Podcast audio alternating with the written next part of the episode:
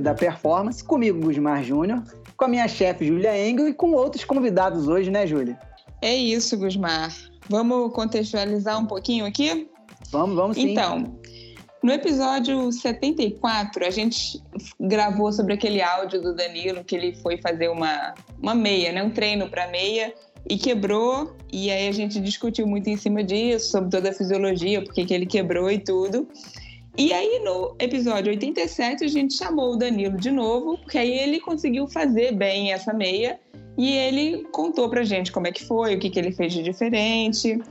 E aí ele contou pra gente do projeto Sub 240 que eles tinham na Maratona de Barcelona.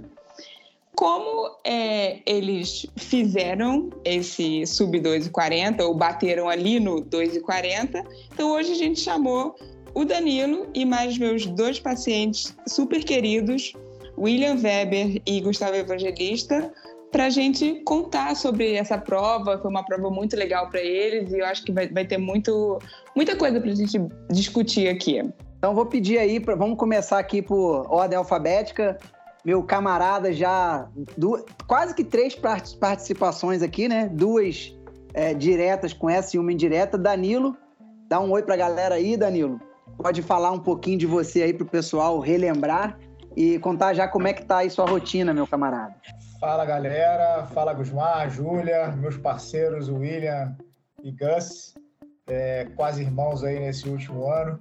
É, putz, cara, primeiro mais uma vez obrigado pelo convite, é sempre um prazer, principalmente agora. Eu já falei, né? É muito, é, é bom contar a história triste, mas é melhor quando a gente vem aqui contar contar a história contar positiva, coisa boa, contar coisa boa. E putz, vai ser um bate-papo, um bate-papo bem é bem bacana, porque a prova foi muito marcante em todos os sentidos, do ponto de vista de preparação, do ponto de vista emocional, é, enfim, clima, foi tudo, foi um dia, foi um dia bem, bem especial. E a rotina já está daquele jeito, né, Gusmar? Já voltamos com tudo, do jeito que o Marcos Paulo gosta, descendo a lenha. Tô brincando, a gente deu um pequeno intervalo aí, mas daqui a pouco a gente retoma aí para o próximo ciclo. Beleza, Danilo.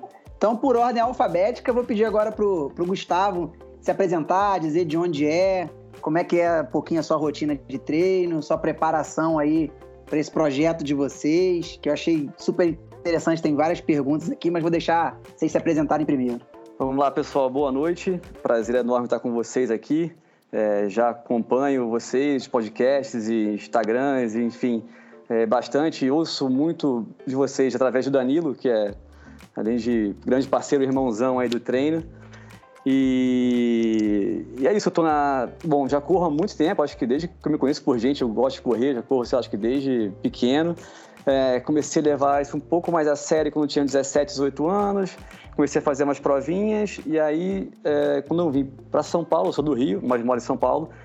Quando eu vim para São Paulo, eu entrei na MPR em 2012 para fazer minha primeira maratona, que eu achei que era hora de começar a organizar um pouco mais os treinos. E de lá para cá não parei mais, entre corridas, triatlons, maratonas, Você Iron, veio do triatlon, né? Na verdade, eu, eu, eu, sou da corrida, fui me meter a besta no triatlon, é, fiz algumas provas de meio Iron, fiz um Iron também full, e aí agora tô, tô acho que uns três anos bem focado na corrida, que foi quando começou esse projeto do Sub 240, uhum. e aí eu falei, não, agora eu vou parar o triatlon, porque eu não consigo levar os dois é, muito forte assim ao mesmo tempo, eu sempre acabo é, tem que ter uma dedicação maior. Uhum. Tem, tem. E aí eu falei, ah, não, vou abrir mão do triatlon porque esse projeto me interessa muito. Corrida é minha paixão, é o que eu amo fazer. E ainda mais com um grupo que a gente acabou formando, com o Danilo, com o William e todo o pessoal que está lá na MPR com a gente. É, não tinha como ser diferente. Então eu tô, abracei com tudo esse projeto e estou super focado na na, na, na, corrida, né? Desde então, desde uns três Você anos. Você já fez quantas maratonas? Essa agora foi minha oitava uh, em Barcelona, tirando a maratona do Iron, né? Então, maratona mesmo oito, foram oito maratonas. Tirando a maratona do Iron. Tirando tipo assim, ah, tirando aquela corridinha que eu tive. Porra, é, vou falar que foi a mais sofrida de todas, viu? Pelo amor de Deus. Tirando aquele treininho que eu fiz no meio do Iron que tinha 42 quilômetros para correr, foram oito. É, pois é.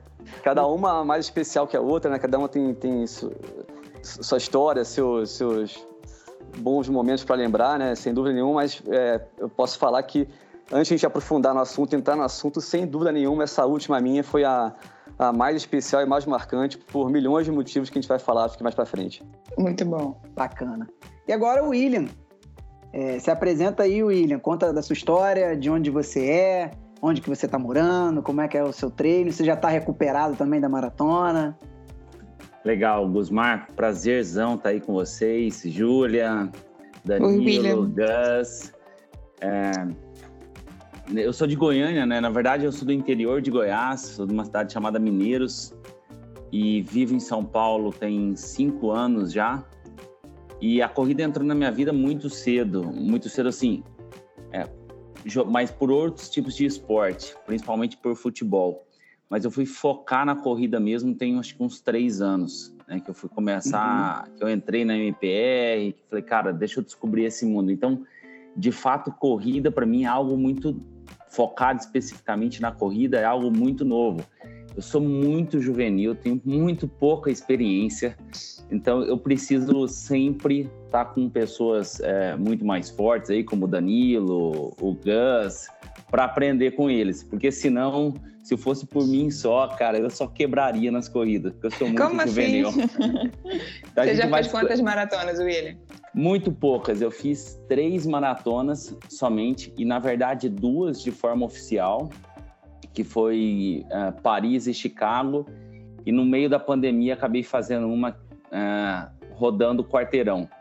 Tinha um Nossa. quarteirão aqui perto de casa, que o quarteirão dava 800 metros, 900 metros aproximadamente, e fiquei rodando em volta desse quarteirão. Então, e foi bem? Foi bem, foi até bem, assim, até pela loucura que foi, a gente conseguiu fazer um tempo de 2,47, que foi muito bom naquele, muito bom. naquele muito momento. Bom. Mas, cara, sou muito novo na corrida, tem muito para aprender. É, essa foi a primeira vez que, que eu fui para uma maratona fazendo um ciclo aí é, nutricional, né, junto com a Júlia, que mudou muito é, para mim, a, inclusive a performance que eu tinha nas outras provas. E, logicamente, também todo o ciclo que eu acho que a gente vai ter oportunidade de falar Uhum. Ele foi muito desafiador, mas ele foi muito gostoso de vivenciar o ciclo pré-maratona, porque eu acho que a gente conseguiu trazer coisas para a corrida que são além da corrida, como a própria amizade, o próprio companheirismo. Isso para mim foi o principal, muito mais do que de fato fazer o tempo de 2,40, o que a gente construiu em torno disso é o que me chama muito mais atenção. É muito gostoso viver isso, é muito, é muito nítido isso com vocês, né? É muito bom trabalhar com vocês porque tem isso muito presente, né? Essa integração, assim, essa vontade de vocês, isso é muito legal. É fato, fato, muito. E estamos aí, agora já voltando, começando devagarzinho, é, tiramos um pouco o pé, como o Danilo falou, ganhamos um pouquinho de peso, que é natural também, né? É, já, mas estamos, já estamos corrigindo. Vamos corrigir isso aí para frente e, e, voltar focado, porque acho que tem muita coisa boa pela frente. Então, para começar a falar do projeto, eu queria saber de vocês. Ah, vocês podem, cada um dar a sua resposta, a gente pode organizar, de fazer assim, em ordem alfabética, para ficar menos bagunçado, vamos dizer assim.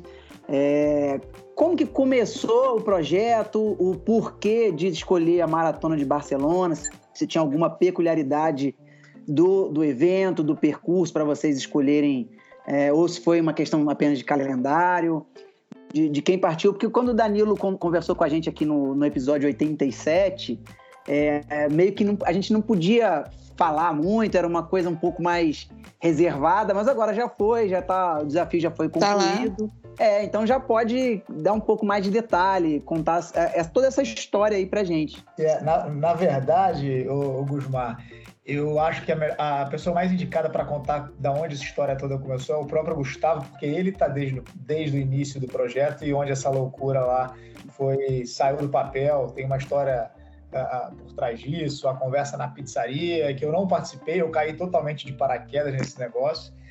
e, e o projeto oficial ele estava para inicialmente para 2020, para pela pandemia foi para 2021 mas por questões, porque assim, tem muito mais gente envolvida nesse negócio e por questões óbvias de um ciclo hiper extenso, da gente não conseguir é, é, casar com que todo mundo é, tivesse no mesmo momento para fazer, a gente que conseguiu treinar de forma linear é, e, e, segurar ali a pancada ao longo de um ano inteiro de ciclo, né, que foi mais ou menos o que durou, a gente resolveu fazer e manter essa, a, a ideia do 240. Mas o projeto oficial ele vai acontecer ainda em 2021, que a gente vai estar lá de novo né? Até para ter esse 2,40 sacramentado de verdade, porque certo. tem um quê de frustração aí que a gente vai falar também. Vou passar para o Gus aí, para o Gus concluir, como, como é, contextualizar como começou.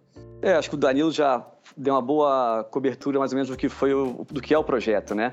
É, ele na verdade começou através do Thiago Ponte, que é um grande amigo nosso também, que faz parte do grupo, um grande corredor da MPR já é, quase desde o do início da MPR, né? Das, das pessoas mais é, conhecidas no meio lá.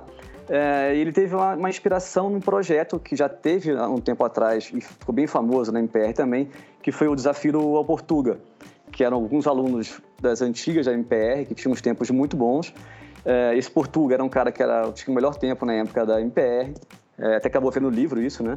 É, e o Marcos Paulo chamou, acho que cinco, quatro alunos é, para bater esse tempo do Portuga. Então foram, foram provas e provas, treinos até chegar a, a esse tempo ser batido, né? Então o Thiago, inspirado nesse livro, né, nesse desafio eh, para tentar criar um, um, projeto que motivasse ainda mais a gente, ele falou: por que não a gente fazer um projeto nosso, é, um outro projeto, não cópia desse para bater o tempo de ninguém, mas um, vamos bater um tempo que seja um tempo vai é, difícil para fazer. Vamos estipular sobre 2,40. Então foi dada a largada aí, Marcos Paulo, como sempre, adora desafio, adora essas loucuras, é, topou a ideia do Thiago e começou a amarrar, a desenhar esse projeto. Que ele pensou inicialmente em fazer o quê? Pegar os alunos dele que tinham tempo de maratona abaixo de 2,50, uhum. formar um grupo e treinar esse grupo para bater esse tempo de 2,40. É, inicialmente a ideia era todo mundo treinar e correr junto, como o Danilo falou, a primeira tentativa seria em Frankfurt, mas como vê a pandemia, os planos mudaram, obviamente. É, seria em Frankfurt do ano seguinte. É, de novo, a pandemia a, atrapalhou os planos, não deixou. E a gente estava já meio que desacreditado, só treinando já um ano, um ano e meio, só de pancada, pancada, e não tinha prova. É, enfim, uma parte do, da, da, turma do grupo seguiu firme nos treinos, né? Eu, Danilo, William, Sareta, é, mais uma galera. E uma galera também por outros motivos, não ficaram tão focados assim no treino. É, e quando as coisas começaram a ficar menos piores é, nesse é, cenário de Covid, de pandemia, de lockdown, é, os países começaram a se reabrir. É, acho que um dos primeiros países que, que reabriram para brasileiro foi a, foi a Espanha. E de cara, um, um amigo do grupo lembrou: ó, pô, a Espanha tem a Prova de Barcelona, que é um período bom para gente, que vai dar de treino, e dá para a gente fazer a prova. Então a gente chegou a um consenso no grupo com o Marcos Paulo. É o seguinte, quem tá, estava treinando, quem vinha treinando sem parar, que estava se sentindo bem e quisesse fazer a prova para tentar, beleza, vai para a prova, faz a prova, tenta fazer o projeto. Se conseguir bater o tempo, beleza, maravilha. É, mas não vai ser o encerramento do projeto. O encerramento do projeto vai ser no ano que vem em Porto Alegre, onde aí sim vai todo o grupo correr junto para buscar todo mundo esse tempo. É, e foi isso que aconteceu. É, tinha eu, Danilo, uh, William Sarita que estávamos, que treinamos juntos um, um, ano e meio, dois anos, é, super focados. A gente estava pronto, o Marcos Paulo achava que a gente estava pronto, que não tinha por que mais esticar o ciclo, que podia ser até um pouco arriscado em questão de, de lesão, né? De, Fazer um over, né? Exatamente, um over, uma fadiga. Ele falou, cara, não dá mais para vocês esticarem o ciclo de vocês, ou vocês param agora, descansam para voltar no que vem, ou vocês vão para lá, a gente vai para lá e arrisca. E aí foi isso. Então foi legal que começou só nós quatro, mais o Marcos Paulo, querendo ir para Barcelona. Fechamos ali a, essa ideia, a inscrição, passagem, tudo, enfim.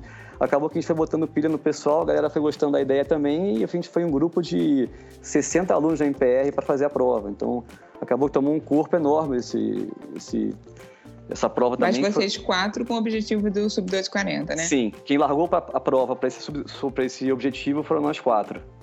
E você tinha que tempo de maratona até, até então? Meu melhor tempo tinha sido em 2019, em Chicago, que tinha sido 2 horas 46 e 53. Tinha feito bem? Tinha feito bem, tinha feito muito bem. É, tinha acabado a prova inteira. É, fiz a prova correndo com o Sareta, que é também nosso grande irmão e amigo, que largou com a gente agora também. A gente correu a prova junto o tempo inteiro. Chegamos cravados no segundo da prova. Uhum. E chegamos inteiros, super bem. Só que jamais eu imaginava que fosse possível baixar quase sete baixar minutos assim, né? Então, e, o William? e o William, ele perguntar isso, William, qual era seu tempo? Então, oficial, eu tinha feito em Chicago 2,57 e 20. Nossa. E aí, no meio da pandemia, foi aquela loucura que eu contei para vocês no início. Que foi, a gente ficou rodando um quarteirão aqui e com a ajuda de várias pessoas aí, o próprio Gus, o Caio, o Sareto, o Pedrinho, o Fabinho. E aí, rodando o quarteirão, tinha feito 2,47. Né? 7, né? É então, também foi de buscar aí baixar uh, 7 minutos, né? Mas a prova de Barcelona, é, quando, quando a gente decidiu, era muito novidade, porque era uma prova que não é, ela não é uma prova muito grande, muito famosa, né? Assim. Uhum. Então a gente não tinha muita informação de fato do que era a prova. O que esperar. É, do que esperar, o quanto ela era plana, se tinha vento, qual temperatura, não tinha assim, muita informação. E a gente foi buscando com algumas pessoas, uh, e que, mas a gente também descobriu que ela era uma prova fazendo ela mais técnica e até um pouco mais difícil do que a gente esperava. Mas foi uma prova muito gostosa de fazer, mesmo com todas as dificuldades, muito técnica, foi uma prova muito boa de fazer. E aí, nesse, nesse, quando vocês decidiram fazer o projeto, mudou muito o tipo de treino de vocês? Vocês é... vocês não faziam o mesmo treino, né? Hoje o William estava me falando que vocês tinham volumes muito diferentes. Júlia, Posso só te cortar um pouquinho antes de entrar nessa parte do treino? Por favor. É, vocês falaram agora da maratona de Barcelona e eu, e eu perguntei justamente por isso. Eu não sou do meio da corrida, é, vocês sabem, né? É, mas eu curto esporte, acompanho, sei sempre o que está acontecendo, onde tem Ironman, onde tem corrida, onde. Eu gosto, eu gosto. E eu até falei com a Júlia, falei, pô, Júlia, vou ter que pesquisar um pouco aqui sobre a maratona de, de Barcelona porque não é uma major, né? Não é algo que se fala assim com muita frequência, né? E a não ser que os dados que eu achei aqui na, no Wikipedia estejam muito errados, mas nós tivemos um brasileiro campeão em 1993, o Volmir, com 2 horas 13 e 25. Vocês sabiam desse, do brasileiro que já foi campeão lá em Barcelona? Eu não tinha ideia. Eu, eu também não. ideia também não. Sabia, não. não sabia. É, cara, tivemos um brasileiro. Foi a 16 edição dessa maratona e o brasileiro saiu campeão lá. Foi em 1900. Nos Mara Cultura. É, tá, é, isso aí. Alguma coisa eu tinha que perguntar. eu tinha que chegar aqui sabendo o que ia falar, pô. E me parece que o, o, tempo mais rápido lá, 2 horas e 6, alguma coisa assim. Pelo menos até é, o Samuel Kosgei. É, foi 2 horas e 6. Se eu não me engano, foi nessa maratona agora. Ele bateu o recorde da, da prova. Nesse ano agora, nessa edição. Foi nessa, é, foi nessa edição. Foi a prova mais edição, rápida, né? exatamente. É. Isso aí. Viu, Júlia, como eu tô pesquisando direitinho? Esse, você é meu parceiro, Gusmar, por isso você tá aqui. Mas voltando para a pergunta da Júlia, eu vou um pouquinho além. Ela perguntou como é que foi essa. É, como, como era difícil para vocês encaixarem. E. É, ô, eu posso só interromper também? Pode, um pode. pouquinho, só fazer um complemento da informação do, do, do projeto, que vai muito em cima do que o William falou, né? Que a gente realmente não tinha informação nenhuma da prova, não sabia como era. E acho que não foi nem a gente que escolheu a prova, foi a prova que acabou escolhendo a gente, né? Porque é, antes de decidir Barcelona, a gente estava naquele dilema com, com o Marcos Paulo, assim, puta, a gente tem que achar uma prova porque o ciclo já está no limite para a gente, ou a gente para ou faz uma prova. Então a gente até chegou a, a se inscrever na Maratona de Floripa, que, que Floripa vai ser, acho que em agosto, se não me engano, em setembro. Uhum. A gente se inscreveu, a gente ia correr Floripa, aí cancelaram Floripa, Aí nessa hora a gente falou, cara, não vou mais, acabou o ano, beleza, vamos descansar, tirar o pé. Eu tinha jogado a toalha já, falei, cara, acabou a prova para mim esse ano, não vai ter nada. Aí daqui a pouco começa o diabinho do Danilo, do William. Um se inscreve, o outro se inscreve também. Começa a... Aí me liga um, me liga o outro, manda mensagem um, mensagem outra. Quando eu fui ver, tava me inscrevendo, comprando passagem já. E a gente estava indo para Barcelona sem saber como é que era a prova, se era fácil, se era difícil, tinha vento, subida. A gente só, só manda aquele WhatsApp assim com a inscrição feita, falou, ó, cara, aqui, ó, aqui caiu. Tá não sei. Inscrição, né? Muito bom. Então, voltando à pergunta que eu fiz, acabou que esse ciclo ficou um ciclo muito longo, né? Difícil fazer isso. Como é que organizou isso aí? Para vocês, vocês chegaram a cair o volume de treino, manteve o volume alto? Como é que vocês fizeram? É assim, eu, eu vou falar um pouco por mim, eu acho que, que, que resume a todos, porque a gente teve, faz, a gente teve fases diferentes, é, cada um, né, em relação ao ciclo, embora ele tenha sido um ciclo bastante linear. É, eu, a, a, gente não caiu o volume, a gente, pelo que eu me lembro, é, foi tipo um ano inteiro é, com, se preparando para uma prova em setembro, é, que era onde a gente imaginava que ia acontecer, setembro, outubro. É, começamos a subir um pouco o volume ali é, três meses, três meses antes, né? Até então a gente estava mais fazendo base sim, com, com, a periodização é, é muito bem feita, assim, eu até pego, quando eu pego o meu, o meu Garmin e olho os últimos, o, o, quanto evoluiu o volume de abril até outubro, ele é um crescimento 100% é, é, é, como é que se diz? Ele não, não, é, não é linear, mas ele, ele cresce gradativamente mês após mês, então a gente uhum, foi subindo uhum. de forma inteligente, mas o fato é que isso, em vez de durar três meses, durou seis, sete. É, e crescendo Muito volume, tempo, né? Volume. É, eu até acabei fazendo mais volume do que geralmente eu faço. Só que eu tive altos e baixos nesse ciclo. Por exemplo, a gente começou a treinar lá em novembro, dezembro do ano passado. Em abril, eu literalmente eu dei um reset no corpo assim. Em abril não funcionou. Então foi um mês muito ruim para mim, porque eu acho que eu já estava cansado. Aí conversei com o Marcos Paulo, parei um pouco, ele diminuiu, me deu duas semanas só de rodagem leve, porque ele entendeu que o meu momento ali é, é, precisava desse descanso para poder depois retomar é, é, o ciclo com força, mirando o segundo semestre. Importante o treinador aí, né? Muito importante.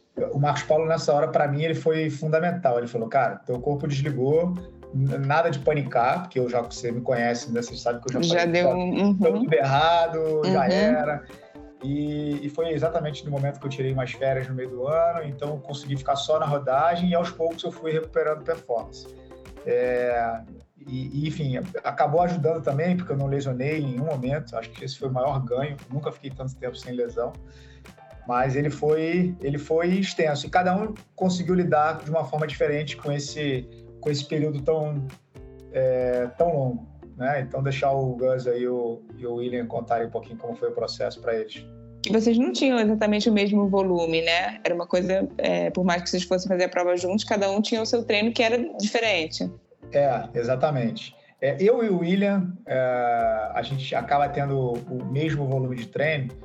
É, é muito parecido o meu, meu perfil de treino com ele, porque a gente é treinado. O, quem passa a nossa, nossa planilha é o Marcos Paulo. Quem passa a planilha do, do, Gustavo é, não, não é o Emerson, não é o, o Marcos Paulo. E aí uhum. o Gans ele tem, ele, ele tem outro ah, deixar ele contar, ele tem outro perfil de treinamento, é um cara que aguenta suportar mais volume, então ele roda aí 120, 130, sei lá quanto coisa. É, o volume dele é muito grande, ele, tem uma hora que ele dobra. Conta aí pra gente, o, Gustavo. É, o, o, meu caso é aquele caso clássico, Júlia, do aquele aluno que é o aluno mais burrinho da sala, sabe?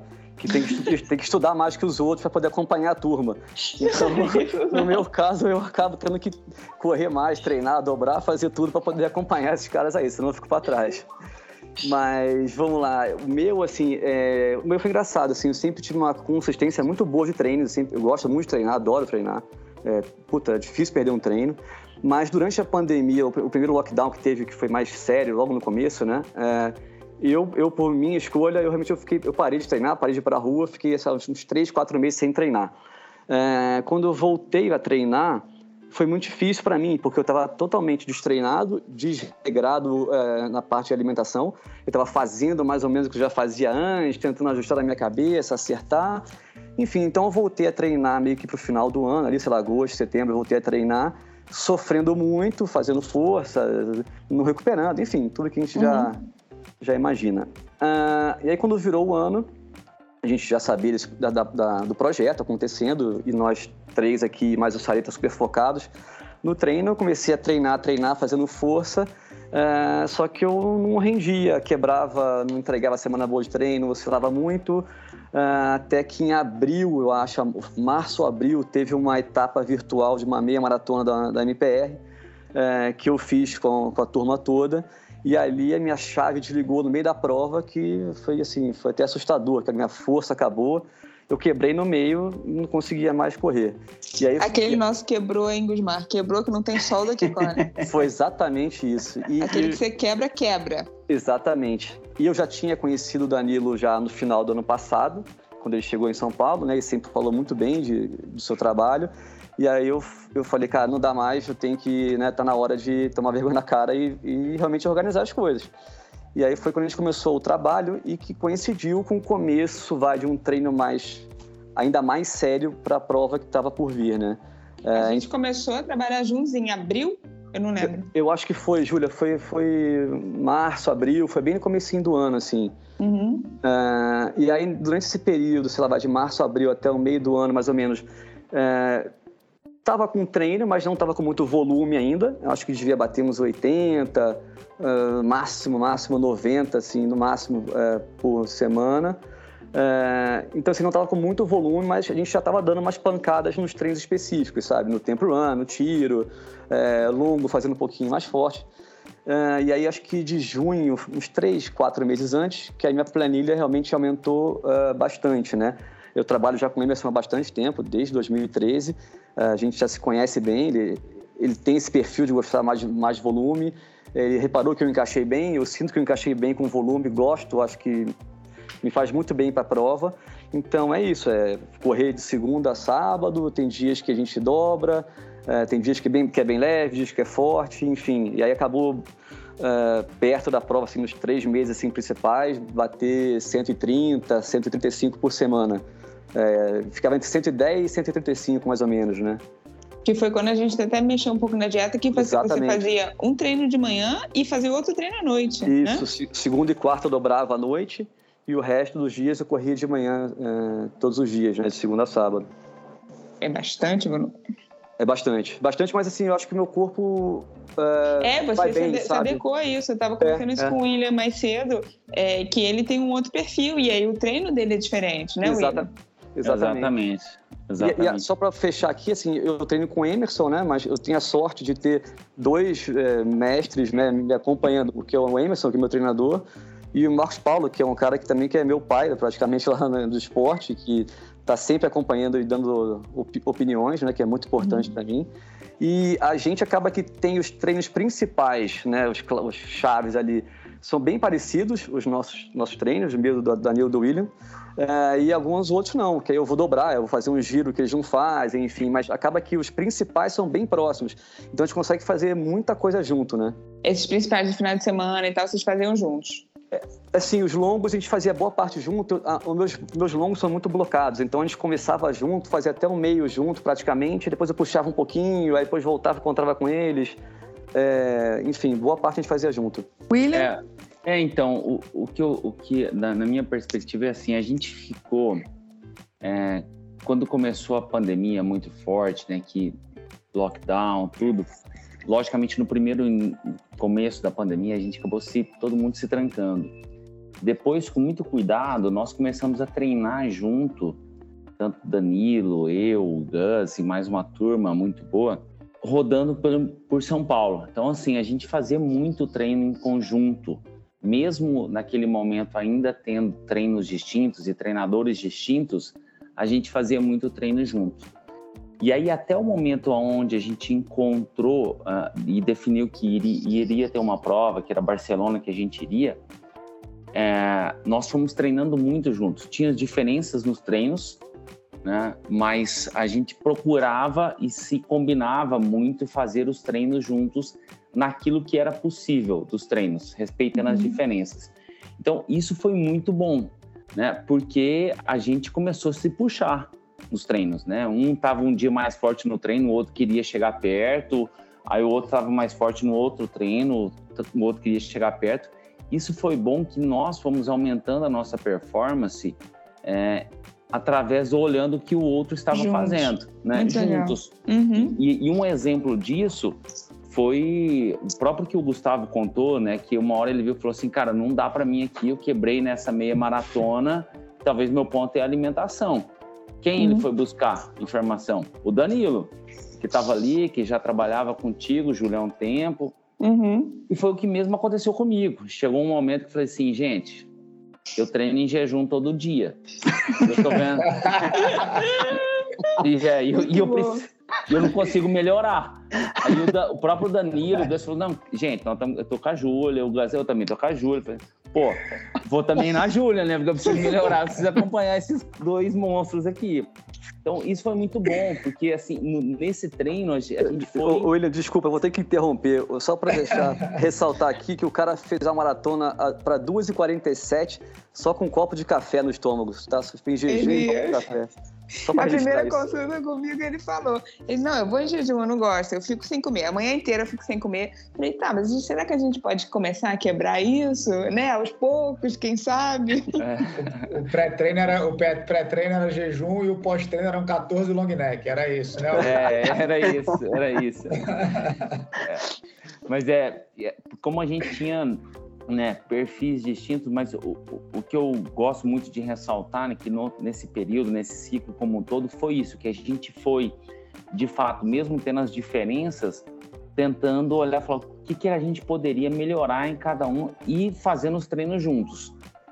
Né? Então, isso acho que ajudou demais a gente aumentar a performance de cada um.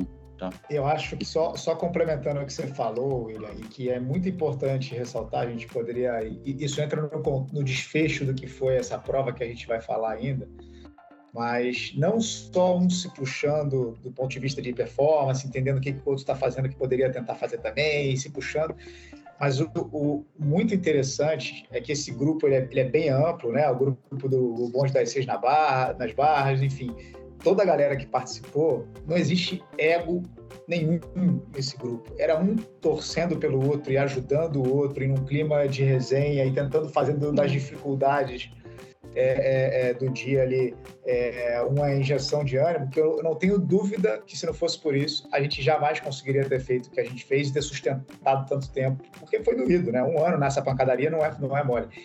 E, e isso ajudou demais. É muito bonito isso, e é muito verdadeiro, é muito nítido isso para quem para quem tá de fora é muito nítido, é muito verdadeiro.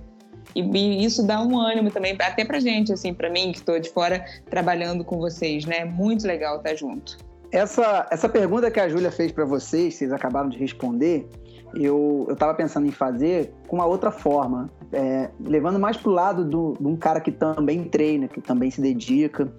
É, eu, eu tenho muita dificuldade de, de encaixar alguns treinos junto com, com os amigos, com os parceiros de treino e eventualmente até com parceiro de prova. Eu já participei de provas de mountain bike é, em dupla, que você tem que andar junto com o cara, não pode abrir um gap de um minuto, com algumas regras.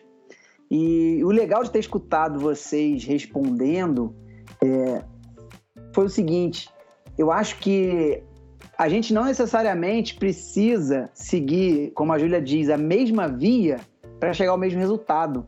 É, a, a, eu consigo conseguir entender aqui que a dieta de vocês três, é, pelo jeito, é bem diferente. O treino de vocês, vocês deixaram claro que é diferente. No fim, vocês conseguiram unir tudo juntos. isso para correr junto, entendeu? É, foi o que eu achei mais interessante, que eu ia justamente perguntar como é que era para vocês treinar é, juntos se vocês são pessoas diferentes, talvez tenham ritmos diferentes. E, e a resposta de vocês só me, só me fez aqui refletir, entendeu? É, e, e, muito bacana. Essa questão do ego que, que você, você pontuou agora no final é, é fundamental. É, numa prova igual essa, eu, eu imagino 2 horas e 40 é, que vocês vão oscilar momentos, um vai estar melhor num tempo, um às vezes larga um pouco mais forte, o outro, né, na expressão de vocês, corredores, negativa no final da prova, né? Enfim, e vocês conseguirem fazer isso juntos, os três, é, se tiver ego, não vai rolar, porque aí o, o, que tem o ego maior vai querer puxar, vai querer estar na frente com a cara no vento o tempo inteiro. Então, antes de mais nada, parabéns mesmo por vocês três e toda a equipe é, que participou com vocês, todo o time, por ter conseguido fazer com que cada um, seguindo o seu próprio caminho, chegasse ao mesmo resultado, que era um resultado coletivo aí dos três. Muito, muito legal. Muito bacana, cara. Muito bacana. Gusmar, vamos falar de uma coisa que as pessoas adoram? Depende o quê? Não sei. O, o William já, já gostava de correr em jejum, sei lá. Dependendo do que tu for falar, melhor não, mas vai lá. Vamos lá. Vocês perderam peso, não? As pessoas adoram saber se perdeu, se não perdeu, quanto que perdeu, como é que foi? Aí, aí você tá falando para a prova ou já na prova? Para a prova, para a prova. A preparação. Eu vou, vou inverter aqui a curva, Júlia. Vou começar aí, Gusmar, do Tô pela ordem alfabética, vou começar do último agora, tá? Vai lá. Fica à vontade, o podcast é de vocês. É, eu, eu não sou um cara baixo, eu sou, tenho 1,85m, tá? Só para as pessoas terem referência. E a maratona, a última maratona que eu tinha feito, eu tinha feito com 78 quilos. E aí, junto, e eu sempre mantive esse peso aí, 78, 77, e achava que era um peso bom mas muitas vezes me sentia pesado. Mas de forma nenhuma você era uhum. gordo, né? Você estava no seu peso, estava bem. Tava, tava no peso. É, assim, é, é, muito engraçado porque as pessoas de fora que não estão na corrida olham para você e falam: Nossa, você está muito magro. Uhum. E você com 78, você fala assim: Nossa, eu tô pesado. Uhum. É engraçado isso. E aí, é, mas eu, junto com a Júlia, falei: Júlia, eu preciso baixar esse peso, eu queria estar mais leve, mais preparado, né? E de 78 para a prova, é, é, muito engraçado isso, que eu fui para 73, 73,5. Então, ou seja, eu perdi 5 quilos para ir para a prova. Só que foi muito o que, bom. É, o que me chama atenção é que com 78 eu comia muito pouco. Muito, muito pouco. pouco. Ele ficava em ah, jejum o tempo ficava inteiro. Em, ficava em uhum. jejum, comia salada com molho, né? Aqueles molhos gordurosos e tal. Então sempre mantinha os 78. E com a Júlia, nós falamos, cara, vamos jogar para baixo, 73, 73,5, para a gente correr essa prova, vamos ver como vai. Então, esse eu consegui perder 4,5 kg, quase 5 quilos para a prova. O que me chamou atenção, e até compartilhei isso com a Júlia hoje, é que, e, e, o Gus vivenciou isso, porque a gente estava muito junto lá na, na pré-prova, é que dois dias antes da prova, eu acho que eu ingeri é, de comida cara, acho que uns 20 quilos. Era tanta, era tanta batata que eu olhava assim, gente, não cabe. o ponto que aquilo. E, e para mim isso não entrava na minha cabeça. Falei, como é que eu tenho que comer esse tanto aqui pra prova? Eu vou chegar pesado na prova, né?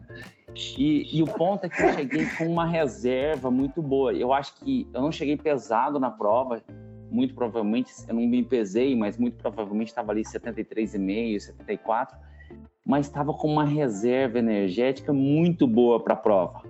Então, resumindo, perdi muito peso, estava leve e com uma reserva muito boa. E Eu comendo que... mais, né? E comendo muito mais. Comendo muito mais. É, eu acho que foi isso que me fez sentir muito bem muito durante a prova. E você, mas é porque também você não perdeu, a gente não, não mediu, porque você é de São Paulo, né? Mas você provavelmente não perdeu massa muscular, né? Você tinha isso de gordura para perder, né, William? Exatamente, é. Eu perdi muito provavelmente até pela, pelo visual, a gente acabou não medindo, né? Mas pelo visual perdi muito gordura. Sim, é, o, o visual é o melhor termômetro. É. O visual e o, o, sentimento dele, né? Ele tá correndo ali, ele tá me dizendo, ele sabe, assim, tô bem, tô potente, tô com força, não tá faltando perna, né? É, é esse feedback que a gente precisa. Como você inverteu a ordem, vamos lá então, Gustavo. A minha percepção foi bem, bem parecida com a, com a do William. É, quando eu comecei com a Júlia, a gente, eu acho que eu tava com uh, 65, 65 baixo, 65 e meio, por aí. E Qual a altura? É, eu tenho 171, sou, sou mais baixinho. É, e quando a gente começou assim a, a ter o trabalho, a ideia era, puta, vamos secar, vamos tentar ficar mais leve, perder peso, né? Lógico, sem perder performance, sem perder resultado, né? Mas vamos tentar baixar um pouco para ficar mais leve. É...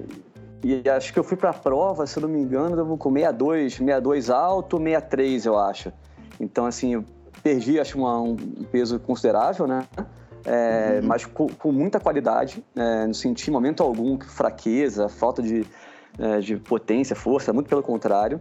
Foi, eu também tive essa percepção do William dos dois dias antes da prova, de ter que aumentar um pouco do carbo. Eu falei, caramba, não cabe mais batata, não cabe mais frango, é muita comida. Eu tô me sentindo meio inchado, mas é que eu pensava, não, eu, eu preciso fazer uma reserva porque eu vou usar cada centavo dessa reserva daqui a dois dias. Eu vou gastar o dinheiro todo que eu tenho no cofre aqui. Então bota para dentro.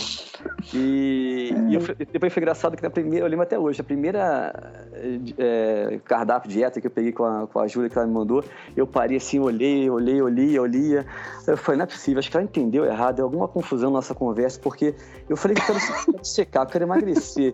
Ela me passa isso tudo de comida, é muita comida. Eu lembro que o primeiro prato de jantar eram, eram dois abacates inteiros, não sei quanto de gramas de peixe, legumes. Eu falei, cara, não, não dá, acho que não vai funcionar. E assim, juro, na primeira semana, acho que com uma semana, meu corpo mudou de uma tal maneira me espantou a, a, velocidade que foi, sabe? De dar aquela enxugada, deu aquela secada, já fiquei mais magro, mais uhum. seco, e já fiquei mais disposto, rendendo mais no treino. Assim, foi, foi impressionante. É, bem... muito do que a gente fala aqui no podcast, né? Você começar a responder o treino.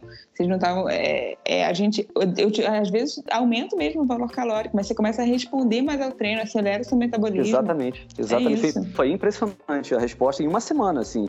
E aí depois disso foi só melhorando cada vez mais. Foi, foi muito bom o resultado. Com o Gustavo eu tive mais tempo para trabalhar, né? Com o William foi meio em cima é, da hora ali. Foi em cima da hora. Dois meses. E o Danilo, Danilo? tem um bom tempo junto. É, mas o, o, eu, eu, perdi menos peso porque eu sou tão neurótico que eu não subo peso nunca, né? Então eu fico sempre na casa dos 64, 64,5.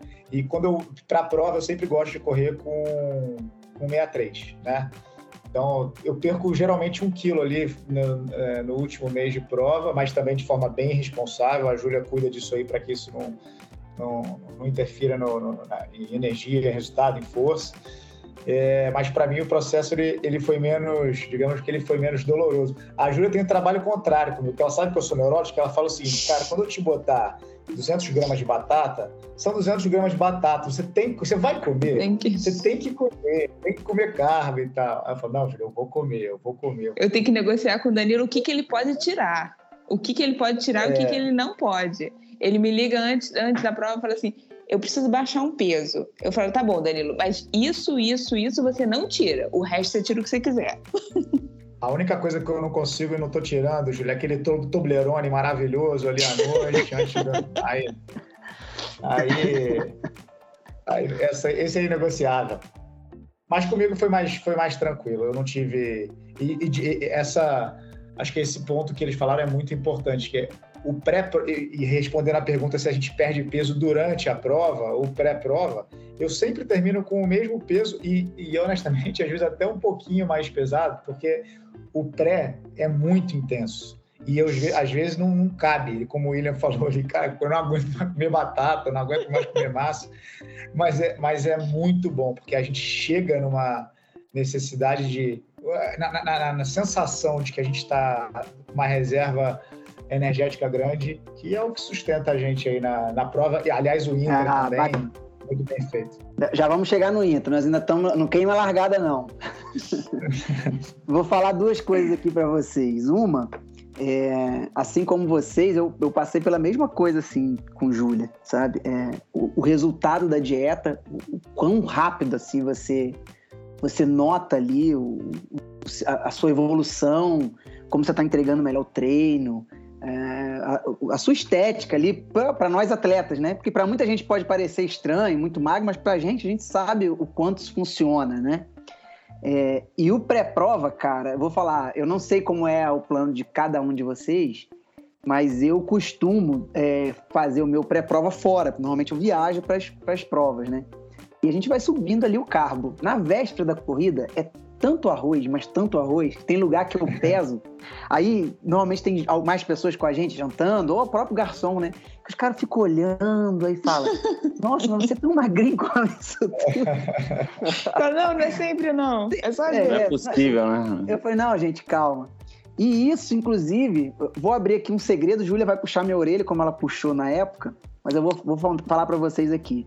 Eu e Júlia tivemos uma briga Ninguém sabe disso, acho que só eu e ela. E talvez ela nem esteja lembrando. Não lembro. Teve um, um dia que eu acordei meio sem ter o que fazer, e às vezes eu recebo muita pergunta de, de dieta, não sei o que lá, e eu fui postando assim minhas refeições ali no story. Ah, já sei. Caralho, quando eu abri meu Instagram, tinha uma mensagem dela me dando um esporro, que eu tava colocando aquilo tudo.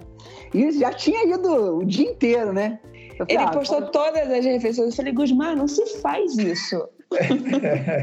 Mas aí, eu vou falar para vocês o que foi mais curioso, cara. É, ela olhou com esse olhar dela, da Júlia, que a gente já conhece, entendeu? É, a gente sabe como ela é, e ela está coberta de razão.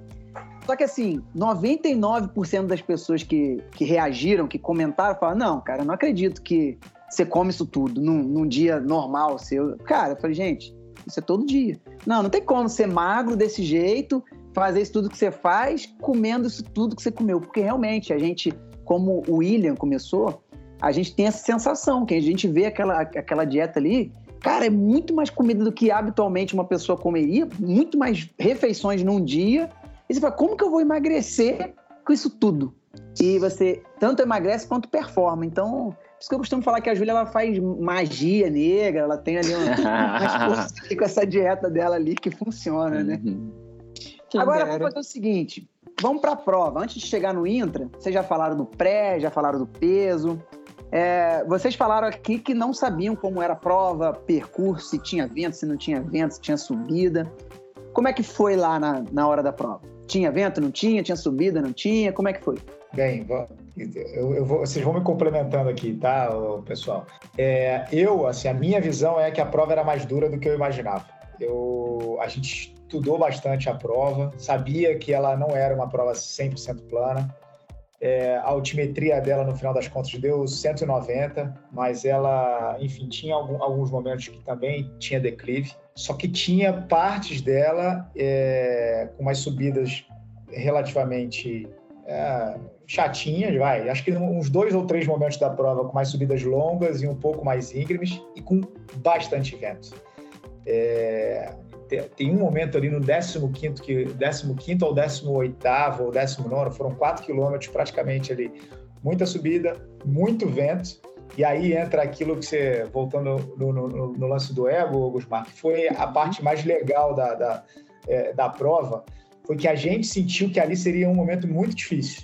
É, porque estava ventando muito, era, uma, era muito largo, não tinha nada que pudesse é, é, atrapalhar o vento, é, segurar o vento, era subida, não tinha ninguém é, rodando com a gente nesse momento, era só nós quatro, é, e os, nós três e o Sareta, e aí a gente combinou que cada um ia ficar a 300 metros na frente, e aí a gente foi revezando, era um atrás do outro, fila indiana, 300 metros ia para o final da fila. A gente fez isso durante 4 quilômetros para minimizar esse, esse, momento aí que para a cabeça e para o corpo. Muito e a gente legal. suportou super bem, assim. E no final da prova, depois a gente vai contar sobre o final, eu queria, tem um quê de é, diversão aí também, que é a maior pegadinha de todos, porque os últimos dois quilômetros eram uma pirambeira, era uma rampinha chata, a gente já estava ali querendo correr atrás do, do, do, limite, do limite do tempo, então a gente teve que apertar um pouco. Ali acho que para mim foi o, foi o mais sofrido, não só por ser o final, porque eram, eram os dois quilômetros mais, mais íngremes, assim. Então, é uma prova pouco dura, assim, não era uma prova, era bem técnica, não era uma prova Entendi. simples. É. Mas se eu puder complementar, o Danilo, é assim, é assim, a gente, mesmo não tendo muita informação, a gente fez um plano para a prova. Nós falamos, vamos nós quatro largar junto e correr junto até o final, mesmo é, mesmo sabendo que alguns têm diferenças. Por exemplo, o próprio Danilo, as provas que ele fez antes, e pode me corrigir, Danilo, ele gosta de fazer a segunda metade da prova mais forte do que a primeira metade. Ele tem, ele sempre negativa nas provas. Uhum. Eu, muito pelo contrário, eu geralmente chego, que, chegava quebrado nas provas. Então, tendo essas diferenças, o que a gente fala, falou, o que a gente combinou? Vamos tentar os quatro correr junto e se linear a prova inteira. Então, nós não vamos buscar negativar ou vamos correr a primeira metade muito forte, depois é, tentar manter. Não, vamos ser linear. Então, a gente fez um plano. E o plano era, vamos correr os quatro primeiros quilômetros aí por volta de 3,50 de pace e depois vamos baixar para 3,45 e vamos tentar manter isso, 3,45, 3,47, entre esses, é, essa diferença até o final. Esse era o nosso plano. Né? A prova em si, como o Danilo falou, ela tinha muitos, muitos momentos é, que eram inesperados. O próprio 15 ao 18 aí, que começou subida com muito vento, a gente não sabia que era assim. Né? Então a gente foi se ajudando, é, um fila indiana, vai trocando a cada 300 metros, para que a gente pudesse, de fato, se manter dentro da prova, dentro daquele plano do 3,45. 3h47. É, neste sentido, eu acho que a gente conseguiu é, correr até o final aí, e tem o, como a gente vai contar, tem um ponto muito interessante no final, que é o como a gente entregou a prova, mas a gente conseguiu se ajudar muito ao longo da prova e mantendo uma, uma linearidade muito forte. Isso foi muito uhum. bom. E só completando também é, o que eles falaram, acho perfeitamente concordo com eles. É, eu também acho que eu fui com a percepção que a prova seria um pouco mais difícil do que ela foi de fato. É, realmente já tem um sobe e desce o, o tempo inteiro, mas é, acho que nada muito gritante. É, acho que a, a, pior parte foi a, o que o Danilo comentou, do 15 ao 18 até o 19, que foi essa hora que a gente foi é, intercalando a frente, se ajudando para cortar o vento. A gente achava que a parte da praia fosse ter mais vento ainda, mas por sorte não teve vento quase, eu acho, na praia. É, e a gente, só um passo antes da prova, né? A gente é, quando estava próximo de fazer, acho que duas semanas antes, a gente também que ajudou bastante, eu acho, a gente. A gente fez aquele teste de VO2 com, com o Marcelo Moura, que é um médico é, super conceituado aqui em São Paulo, que faz parte do nosso grupo é, do, do, projeto. E durante esse, esse teste, ele conseguiu mapear a gente e ele viu que a gente estava com um perfil muito próximo de correr junto todo mundo. É, e ele também é dessa mesma linha de traçar uma estratégia e falou, cara, eu acho que é melhor o melhor caminho para vocês é tentar fazer algo linear. É, não, não tentar negativar ou começar mais forte, diminuir. É tentar achar um pace para vocês que vocês sustentam, que eu, que eu achei aqui para vocês, e tentar em cima desse, desse aqui, dessa linha. Né? E, e isso foi muito bom, porque estava todo mundo muito alinhado com, a, com o pace, com, com os exames, com os testes, com a cabeça alinhada. Então isso foi muito bom para a prova, né? Pra, apesar de termos estilos diferentes, a gente estava todo mundo, a gente foi para Barcelona com a mesma cabeça. A gente vai correr junto, chegar junto uh, e com esse, esse essa estratégia aqui alinhada para todo mundo. Então, ele botou um limiar, ele achou um limiar de vocês ali, botou esse pace aqui vocês não quebram, né? Exatamente. Até tanto, segura Exatamente. ali. Exatamente. Uhum. Até aqui vocês conseguem fazer força e, e aguentar. Uhum. Se quiser arriscar um pouco mais, é, tem chance de quebrar e daqui para baixo não vai que, que não vai não vai não vai fechar a prova, entendeu? Uhum, então uhum. A, gente, a, gente, foi num, num, cenário que a gente conseguiria acabar a prova vai sem muito risco. E aí, como é que foi esse intra aí? Deu para manter bem? Vocês sentiram em algum momento alguma coisa? Agora acho que já, já pode falar do intra prova, né, Gusmar? Pode. Vou só complementar a sua pergunta aí, já que você já abriu do intra. É, porque eu, eu, eu tenho sempre essa curiosidade, eu pergunto aos corredores que já passaram aqui, Danilo já conversou isso com a gente. Tem a Júlia Sete também, já veio aqui, já falou disso com a gente, né, Júlia? Uhum. É... O Ricardo Stuber? Isso, também, tem o Ri também, passou aqui, uhum. bacana. É... Como ciclista, é fácil carregar o, o, monte de intra que eu preciso carregar. Eu, pô, eu consigo colocar duas caramanholas, né, duas garrafinhas na bike, é, Só na caramanhola eu já boto bastante William, carbo ali, já garanto. É, uhum. foi o William ou o Gustavo que veio do triatlo, então sabe que dá para carregar, a gente tem bolso, tem um monte de coisa. Eu uso muito gel, eu, eu me adapto bem ao gel. Então, assim, eu gosto sempre de saber a estratégia que cada um usa para eu entender um pouco mais, assim, começar a refletir um pouco mais, até para ver o que eu posso é, acrescentar para mim, o que, que eu posso mudar. Por exemplo, por exemplo, eu nunca não carregava duas garrafinhas. A Júlia falou: não, a partir de agora você vai usar duas. Eu falei, pô, o cara gasta não sei quantos mil para tirar 100 gramas da bicicleta, você vai me dar mais 500 para carregar no, no, no, quadro, cara?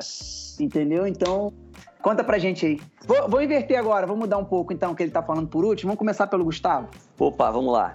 É, isso é engraçado. Para mim é um tema bem curioso esse, porque eu. eu a gente lá, tem eu, uma questão com isso, né, é, Pois é. Eu, eu nunca fui de tomar gel em prova, assim. Nunca desceu muito gel para mim.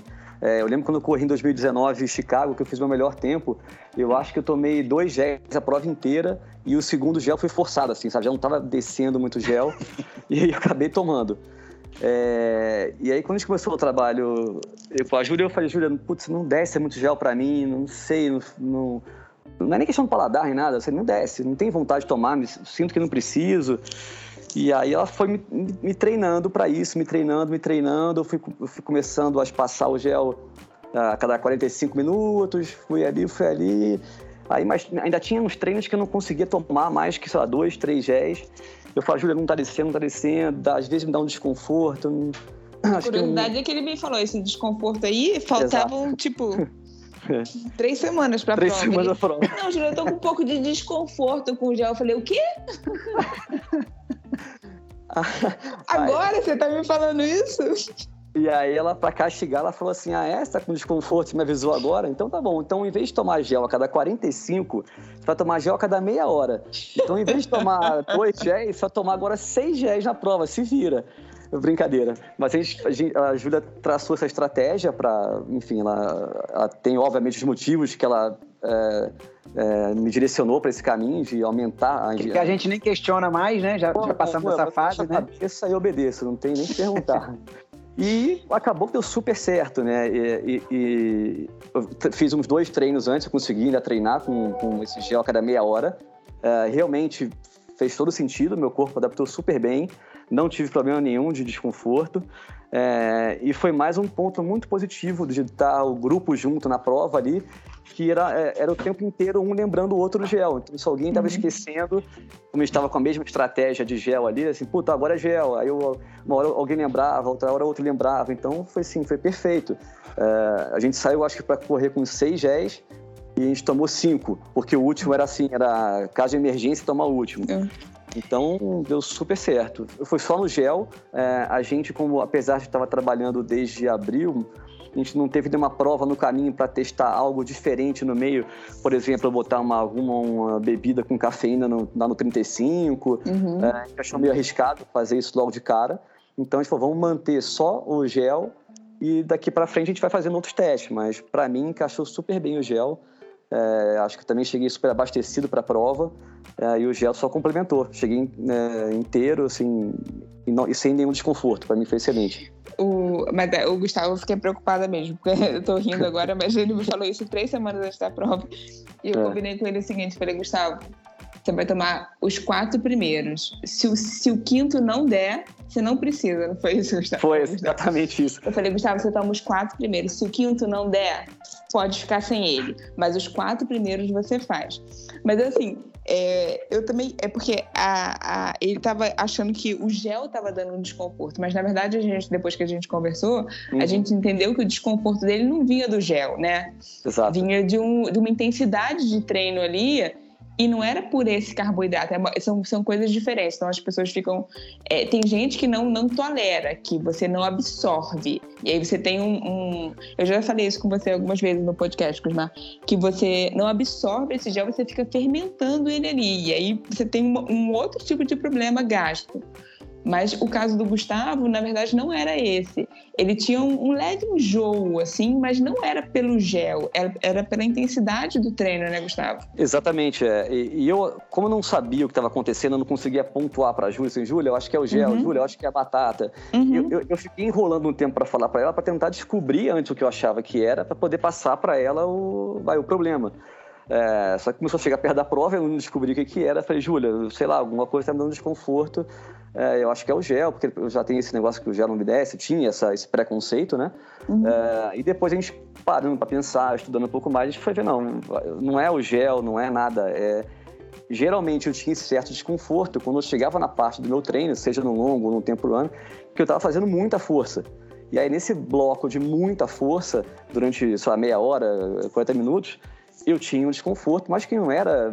É fisiológico, né? Exatamente. Você acidifica. E aí você tinha isso. Exatamente. Não era, uhum. não era por causa do gel, nem a comida, nem o, nem o, o pré-treino, nada. Era, era de fazer força. E aí, por isso que, que ele brincou, mas eu falei, falei, eu falei isso pra ele mesmo. Eu falei, a essa tá ficando com desconforto, agora você vai tomar gel em menos tempo. e até a, a Júlia me ligou na, antes da prova, a gente falou, né, Júlia? Ela falou, pelo amor de Deus, não esquece de tomar o gel a cada meia hora, por favor. Mas deu super certo, graças a Deus. Os outros foram com a mesma estratégia. Eu acho que a gente botou a mesma estratégia para todo mundo, todo mundo tomou gel. E como o Gustavo falou, todo mundo tomou junto, né? É, Sim, Júlio, mas tem um ponto que é importante ressaltar, que é o seguinte, é, mesmo o Barcelona, falando da prova, não sendo uma major, é, a hidratação era muito boa. Uhum, a cada uhum. dois quilômetros e meio tinha muita, tinha estação de água e, e de Isotônico. Isotônico. Era Tava muito calor? bom.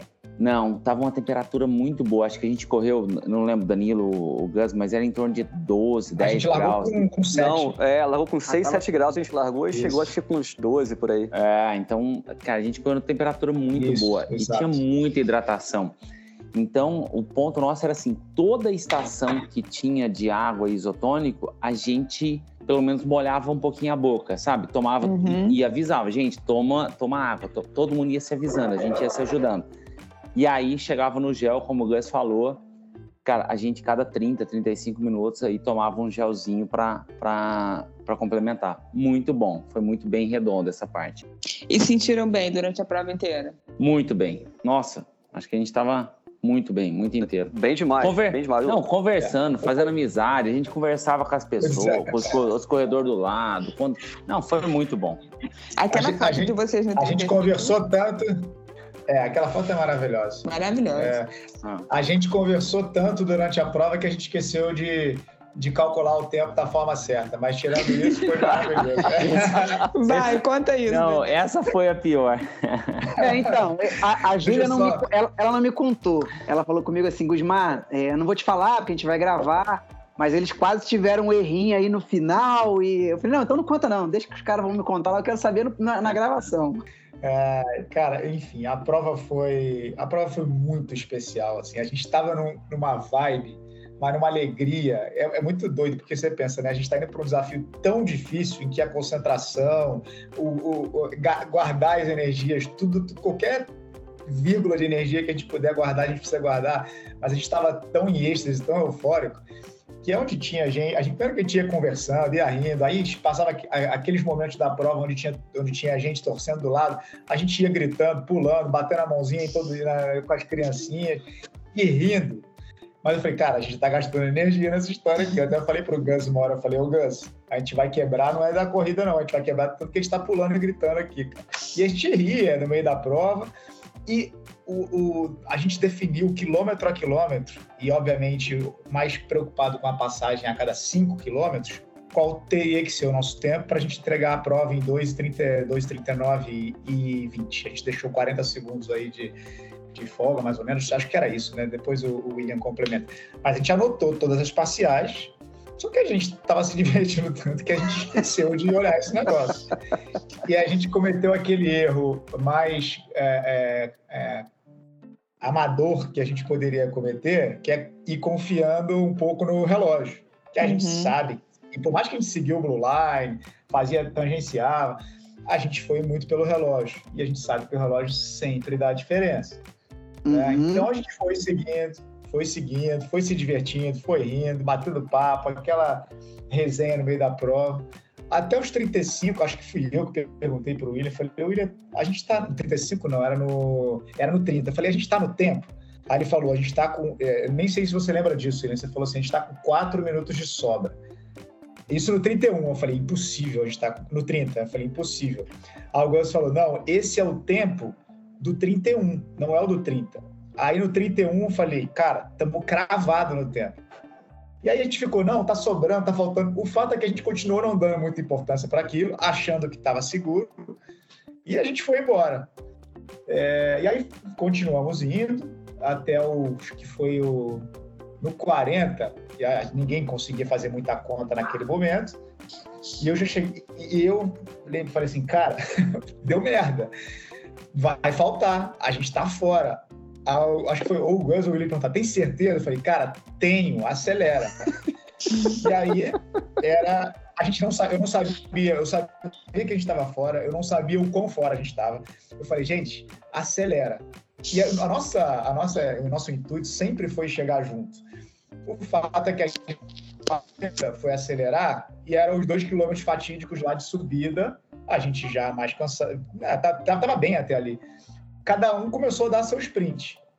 O Gus engoliu a estrelinha do Mário, sei lá porque que esse cara consegue fazer, começa a acelerar para 3,30 e pouquinho, 2 km para cima. O William foi atrás. Eu já sou mais um carro 1.0H na subida, comecei a ficar um pouco para trás. E aí o fato é que no final acabou faltando um pouco. O Gus bateu ali, ele de fato ali é, é, é honrou o grupo com 2,39, acho que 5,8, né, Lucas? Isso aí, 58, isso? por dois segundos. O, o William com 2,40,03 e eu com 2,43, mas foi, foi, foi um erro de planejamento. Se a gente tivesse seguido o planejamento, aí é uma sensação minha, desde o 30 ali, quando a gente notou que estava um pouquinho fora, a gente apertaria desde então, chegaria mais inteiro e teria chegado e, e entregue. Eu, eu, tenho essa sensação. Mas nada tira o, o brilho aí, o resultado que foi. Foi uhum. divertido demais. Não, eu tá tenho foi isso aí, foi emocionante. É, isso, só fazer, complementando, eu tenho, eu tenho certeza que se a gente tivesse é, é, um pouquinho mais focado no tempo durante a prova, a gente teria ajustado esses segundos que estavam pendentes, assim, com certeza. E eu acho o Julian e o Gusmar, um negócio que chamou muita atenção para mim, pelo menos, foi o, o, o quanto a gente estava bem preparado e treinado, né? Não só na parte de, do, do, treino de corrida, mas na parte de alimentação, né?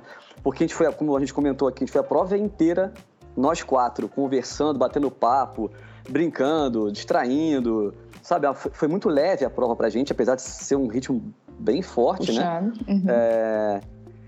E a gente acabou a prova nós três, principalmente, a gente acabou a prova inteiro. Assim, a gente poderia ter corrido mais 10K se precisasse, sabe? É, é, sem dor, inteiro, andando bem, ninguém sofrendo, sabe? É, cambaleando. Então, mostra o quanto que a gente estava bem treinado e preparado para a prova, sabe? Isso foi impressionante. Foi lindo. O Gustavo me falou, quando acabou a prova, o Gustavo falou assim: se eu tivesse que correr agora, eu corria. Eu falei, o quê? né? Mas foi, a gente estava a gente tava muito bem, assim, foi é, exatamente uma questão de falta de atenção no, no, relógio ali, sabe? Na marcação. Porque de condicionamento, é, é, preparo, a gente tinha total condição de, de todo mundo chegar junto ali, sabe? Muito bom. Não, é, é eu vou só contar três coisas aqui adicionais a isso, tá? A, a primeira é que a gente estava tão, tão curtindo a prova que no meio da prova a gente estava fazendo amizade com gente que nunca tinha visto. Virou melhor amigo nosso na prova. Eu, eu vou contar a história pra vocês. A, a, minha, a minha esposa tá grávida e tinha um espanhol correndo do nosso lado. E aí chegou lá no quilômetro 34, alguma coisa assim. Esse espanhol parou e encontrou os dois filhos dele. Cara, na hora que ele encontrou os dois filhos dele, deu um abraço, cumprimentou, para mim ele era meu melhor amigo. A primeira coisa que eu falei pra ele foi assim, cara, minha esposa também tá grávida. Cara, top demais. Cumprimentamos o cara, aí o Gus já cumprimentou, o Danilo já comentou, virou nosso melhor amigo. Como a gente estava desligado do tempo, né? O segundo ponto, então, isso foi muito bom, que a gente estava curtindo. O segundo é que lá no 38, é, a gente estava olhando para o relógio e como o Danilo falou, estava sobrando muito tempo pelo relógio. Só que a gente foi juvenil de olhar pelo relógio, né? E aí eu, sei que, não sei se foi eu, Danilo, quem falou, nós falamos assim, gente, nós estamos sobrando tanto tempo que se nós rodarmos para pace de 4, nós vamos entregar 2,38. Nós tava querendo tirar o pé ali, né? 38. O ponto é que do 38, do quilômetro 38 pro 40, o Danilo fala assim, gente, não é que tá sobrando, tá faltando. Acelera. Que foi o terceiro ponto. Mas como é que se acelera faltando 2 quilômetros na subida? Não tem jeito. Não, não pra, tem jeito.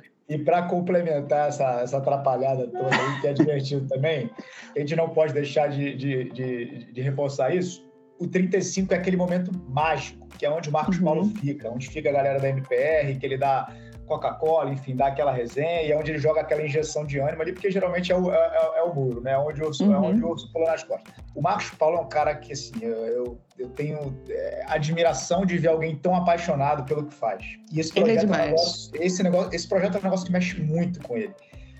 Quando ele viu a gente chegando, ele estava tão emocionado, mas tão emocionado, e aí você pode ver isso pelos vídeos que a gente colocou no Instagram, que ele começa a vibrar de uma forma que ele estava acompanhando pelo aplicativo, sabia que a gente não estava no tempo, no tempo e não avisou pra gente. não falou nada. Aí, não avisou pra gente.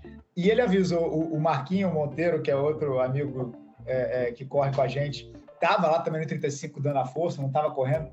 Ele falou, Marcão, eles estão 15 segundos atrás. Aí eu falei, não, não, não, eles, eles sabem o que eles estão fazendo, eles sabem o que eles estão fazendo. o fato é que foi, cara, mas eu acho que eu não, eu não mudaria uma vírgula, tanto que a gente poderia estar muito frustrado ali, o William por causa de 3 segundos, eu por causa de 13. Ah, o fato é que isso não tira o brilho de nada, foi muito divertido. Foi, foi muito divertido, muito, muito. Tá, uma pergunta. É, algum de vocês três acham que se tivesse ido para essa mesma prova, mas não fossem correr em, em quarteto, e saísse cada um da sua maneira é, bem original de correr, é, teria chance de algum de vocês ter quebrado, ter ido melhor ou ter ido um pouco pior? Se vocês não tivessem saído com essa, começar... com essa, com, essa, com essa meta de ser linear, de correr assim e tal. Você disse que tivesse ido sozinho, cada um isso. por si, é isso? Cada um por si. Ah, então eu já até quero tomar frente nessa resposta aí, que, que isso para mim é um dos eu sempre falei para a turma inteira que, para mim, isso acho que é um dos pontos mais importantes para mim, né? É, eu tenho certeza absoluta, é, lógico que a, a, parte do trabalho da Júlia foi fundamental para mim, assim, foi uma virada de chave é, monstruosa nos meus treinos, meus, né, meus resultados, mas eu tenho certeza absoluta que eu só consegui evoluir, é, falando até um pouco antes da prova, né? Eu só consegui evoluir, chegar nesse tempo por treinar em grupo não só com o Danilo, é, mas hum. com, com o William, o Sareta, com toda a nossa galera do, do Bonde das Seis, todo mundo junto. Assim, é, é treinar em grupo para mim e correr em grupo uma prova é, não tem a menor comparação do que fazer sozinho. É, eu tive essa experiência em 2019 com o Sareta, a gente correu de Chicago, de largou e chegou junto.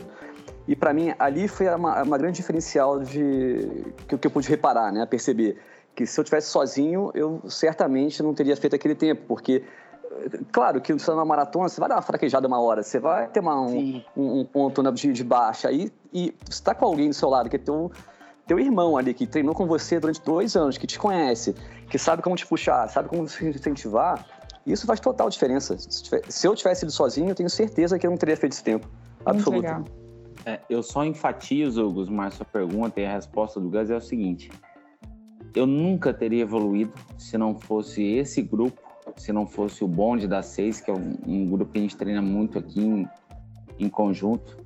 E tenho certeza que a prova, se eu tivesse feito sozinho, eu nunca teria, teria feito esse tempo. Mesmo talvez estando preparado, eu não teria, teria feito esse tempo. Só fiz porque eu acompanhei a turma. Demais. Bacana. Eu não tenho nada a acrescentar. Concordo em gênero eu, eu perguntei porque, assim, é, todos nós aqui sabemos o, o, quanto é importante, né, a gente ter uma, uma estratégia de prova, enfim, para poder ir lá entregar aquilo que a gente se propôs, né, a bater uma meta, um tempo, no caso das corridas, né. Eu, uma vez eu, eu participei de uma prova que eram seis horas e num circuito que a volta girava ali na, na casa de 18, 19, algumas 20, algumas 17 e tal. E, e é um, um circuito que originalmente as provas são muito curtas, de uma hora, uma hora e pouco, então são provas muito explosivas. E você ter que alinhar para uma prova dessa e trabalhar a cabeça, falar assim, não, peraí, calma aí. Eu sei que aqui eu só ando acelerando tudo, mas hoje não é o dia de acelerar tudo. Hoje é o dia de ficar seis horas dando voltinha aqui, né? É, como você, como o Gustavo fez no, no quarteirão, entendeu? William. E, William, ah, perdão. foi William, foi William. Foi William, desculpa. E e assim, não foi fácil, porque, por exemplo, eu dei as primeiras duas voltas andando num pelotão lá atrás, bem distante do que eu andaria. Em compensação, eu dei 15 voltas à frente de todos os caras que eu costumava andar junto, porque eles largaram com essa mentalidade para uma outra prova, numa prova que seria totalmente diferente, entendeu? Então eu queria saber de vocês a opinião e, e até para ter um pouco da noção, e para quem estava escutando aqui também, eu achei, porra, até bonita demais as palavras de vocês é, do quão importante é o grupo, do, do quanto treinar junto, é, ir para uma prova junto com alguém pode ajudar, carregar. Porque não, a gente não faz só pela gente, senão não, não tem graça. Vocês sabem disso. Se a gente não fizer para a gente, para o outro, tiver mais um para ir, mais um, vamos levar mais cinco, dez, vocês foram para lá, pô, 60 pessoas. Olha que maneiro.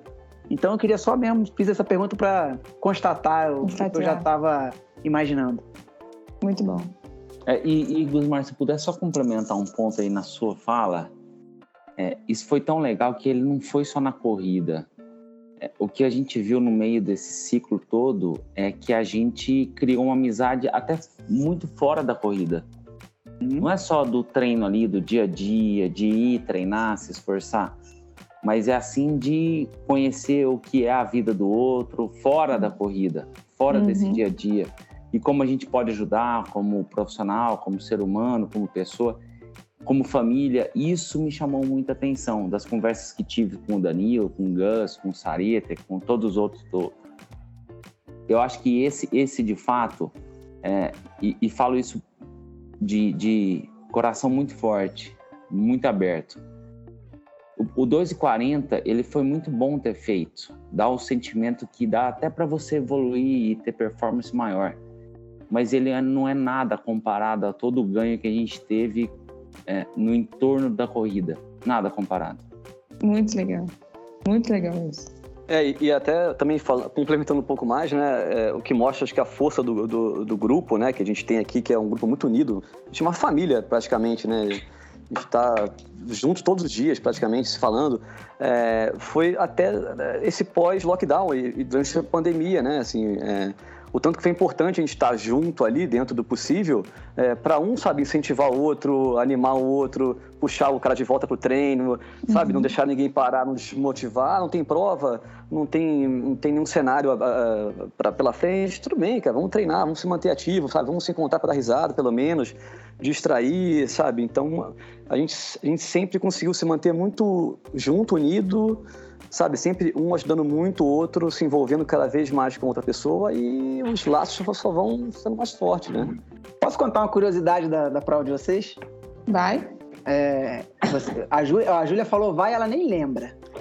É, na véspera da prova de vocês, eu e Júlia fomos gravar alguns episódios aqui do, do, do nosso podcast. Aí cheguei lá na, na, casa dela, a gente foi gravar na casa dela. A Aline, se eu não me engano, estava junto comigo, né, Júlia? Uhum. Minha esposa. Aí tô lá arrumando e tô vendo. E, e a Júlia, ela fica tensa antes de gravar, né?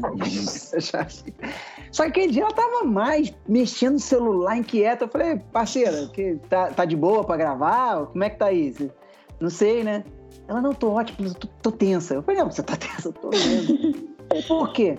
Falou, pô, os caras vão correr amanhã, Gusmar. Eu tô nervoso aqui com esse projeto sem dar certo. Eu falei, pô, era mais fácil você ter entrado no avião e ido com eles lá pra acompanhar Sim. lá de pertinho, pô. pra você ver como ela tava preocupada com vocês aqui de longe, cara. Tava preocupado com a história do gel do Gustavo. ah, então, pô, isso, isso foi legal demais. Pô, eu, eu, eu, eu achei isso muito especial. Pra mim teve um valor enorme. É, pô, lógico, né, a gente tá começando um trabalho, né, eu, e a Júlia, a gente não tem a, a, relação, já que tem ela com Danilo, por exemplo, né, de longa data aí. Mas eu achei muito querido, especial, sabe? Na, tipo, antes da prova ele mandou mensagem, tá tudo bem com você, tá se sentindo bem, quer me ligar, vamos bater um papo. Sabe, essa conversa antes da prova, pô, achei muito especial, sabe? Dá pra ver a, a preocupação e quanto que ela estava envolvida com, com a gente, com o projeto, preocupada, torcendo. Foi, foi, foi muito bacana. Muito legal. William, tem uma pergunta para você. Ixi, velho, quando Nossa. assim. Bah, gente, se prepara. Vamos lá. William, nem só de beterraba se vive, não é? Conta pra gente. Você não comeu a beterraba. E é fato, é fato. É? é? verdade. É Todo muito engraçado isso. O, o, mérito na beterraba, né? Que a beterraba é a estrela. Não é. A beterraba não é a estrela. A, quando eu comecei a conversar com, com, o Gus, né, e com o Danilo sobre nutrição, com quem que eles estavam fazendo acompanhamento, né, porque eles estavam voando, né, estavam voando no treino. Eu falei assim, caramba, eu preciso descobrir o que eles estão fazendo. Lembra a parte que eu falei para vocês de, de se ajudar, ver que o outro está evoluindo? Então, era nessa hora que eu falei, o que, que esses dois estão fazendo de diferente? Aí eles me falaram, ó, a receitinha mágica, vai na Júlia. Falei assim, mas o que, que vocês fazem? Ah, beterraba. Primeira coisa que eu cheguei na Ju, marquei, né? O consulto com a Ju, falei, Júlio, deixa eu falar um negócio pra você. Preciso muito evoluir. Preciso muito conseguir acompanhar o Danilo, o Gus, mas tem um ponto. Eu não consigo comer beterraba. Eu não gosto de beterraba. Arruma outra coisa que eu possa evoluir, mas sem beterraba. E Muito deu, bom, né, e ele foi, até, ele foi até o final sem a beterraba, Gusmar. Esse eu não consegui botar, não. Caraca. O, o Danilo, eu acho que ele tem uma outra versão para isso aí. Ele falou comigo em off aqui que ele acha que o William é, paga dobrada aí na consulta para né, Daniel?